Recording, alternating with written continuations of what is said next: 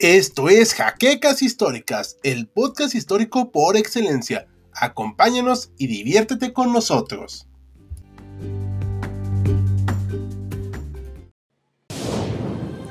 Bienvenidos a HC Historia Contemporánea, la página histórica por excelencia.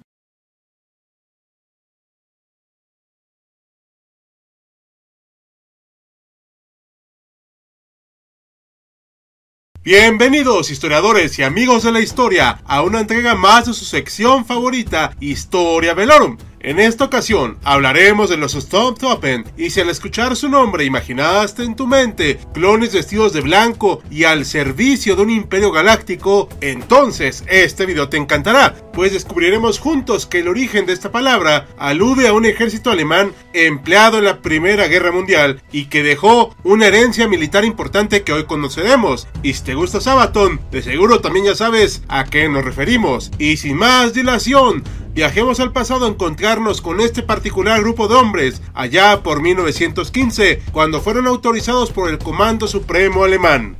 Los Sturmtruppen, término en alemán que podría traducirse como soldados de asalto o de choque, eran un cuerpo especializado del ejército teutón creado por el Comando Supremo el 2 de marzo de 1915, cuando instruyó al octavo ejército crear un destacamento específico que ayudara a las tropas germanas a destrabar el complicadísimo Frente Occidental, detenido por la ya famosa Guerra de Trincheras.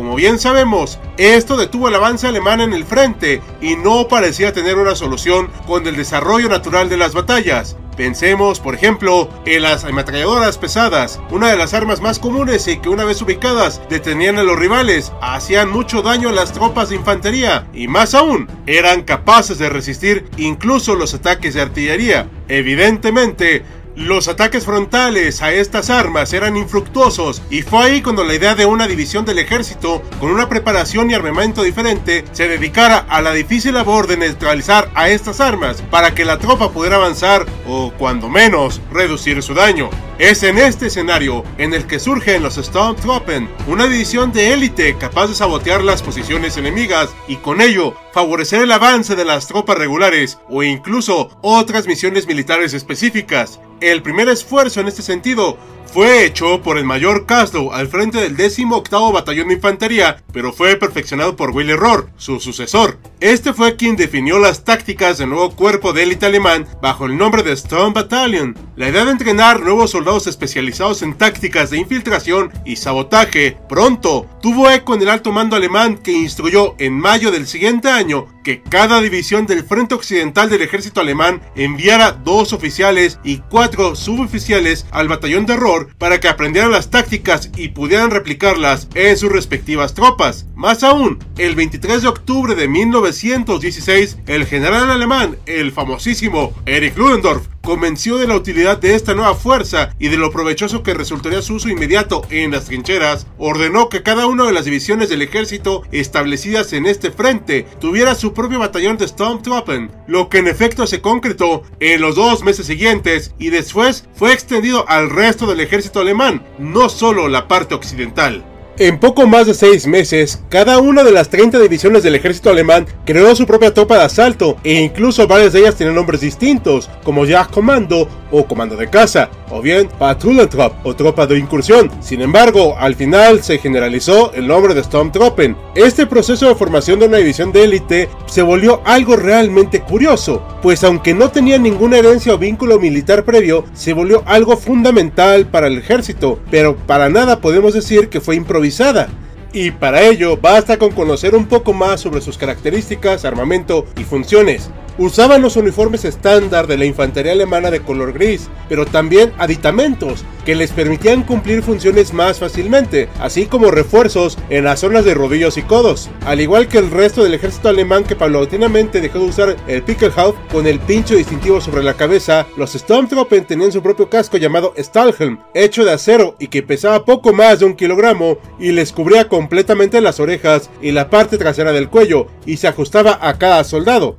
Su armamento también se distinguió, usaban carabinas Mauser K98, que era más corta que la M1898 que usaba mayormente el ejército alemán, por lo que era más fácil de manejar y si bien era menos precisa, no era una desventaja que les afectara y además se camuflaba mejor con su uniforme. Llevaban además granadas M1915 llamadas también Stelhagranet, que podían colocarse y desprenderse fácilmente del cinturón y tener un detonador de 3, 5 o 7 segundos, o bien un detonador de impacto al golpear el piso. Adicionalmente, considerando que eran un cuerpo de élite del ejército alemán, tenían acceso también a las armas del ejército como la semiautomática MP-18, pistolas Luger, lanzagranadas e incluso morteros y lanzallamas. Cada Stormtrooper llegó a tener hasta 4 morteros y 8 lanzallamas. Sabiendo todo esto, quizá ya se hagan a la idea de cómo era pertenecer a una división de Stormtrooper y quizás no parezca ya tan similar a esos soldados blancos que sirven al emperador Sith, pero ¿cuál era el día a día de un soldado de asalto alemán que lo hacía diferente al resto de las tropas?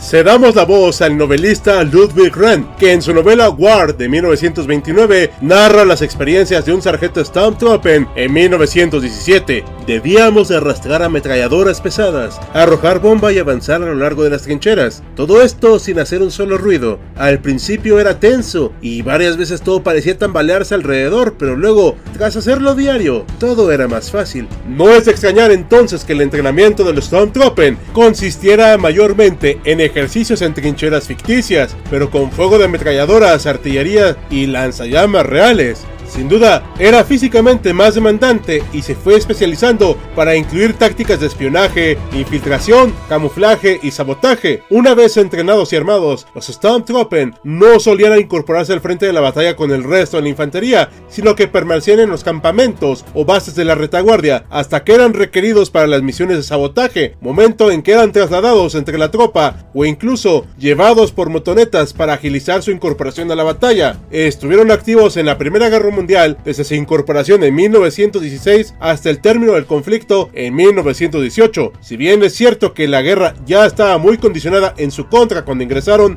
no se puede decir que su participación no fuera cuando menos relevante, y sobre todo en el frente occidental, resultaron un apoyo fundamental para el ejército teutón para poder extender su ataque sobre Verdún, aunque al final fuera infructuoso. Sin embargo, la relevancia de esta copa de élite va ciertamente más allá de sus acciones durante la Gran Guerra, pues fueron la primera fuerza de choque o asalto de la historia por lo que sus armamentos y tácticas fueron aprendidas y replicadas por prácticamente todos los ejércitos y utilizadas en los conflictos bélicos del siglo pasado y actuales de hecho. Históricamente, se considera que las Sturmbataillen o SA del Partido Nacional Socialista Alemán y las posteriores Schutzstaffel o SS del Tercer Imperio son herederas de los Sturmtruppen.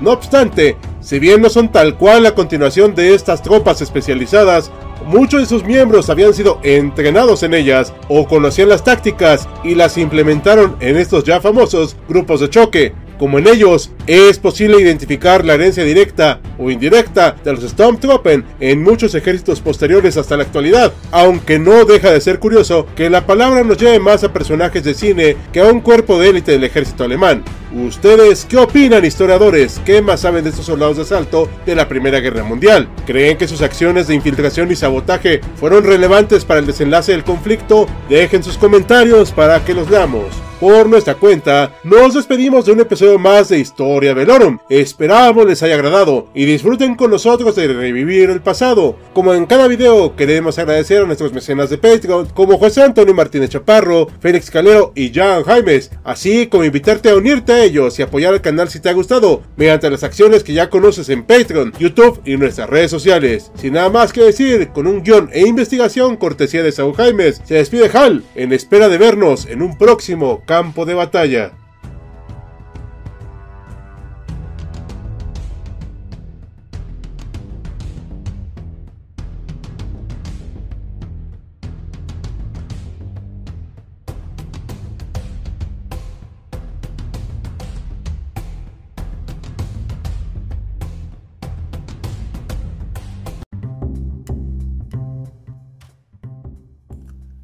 Gracias por habernos acompañado en Jaquecas Históricas, el podcast histórico por excelencia. Hasta la próxima.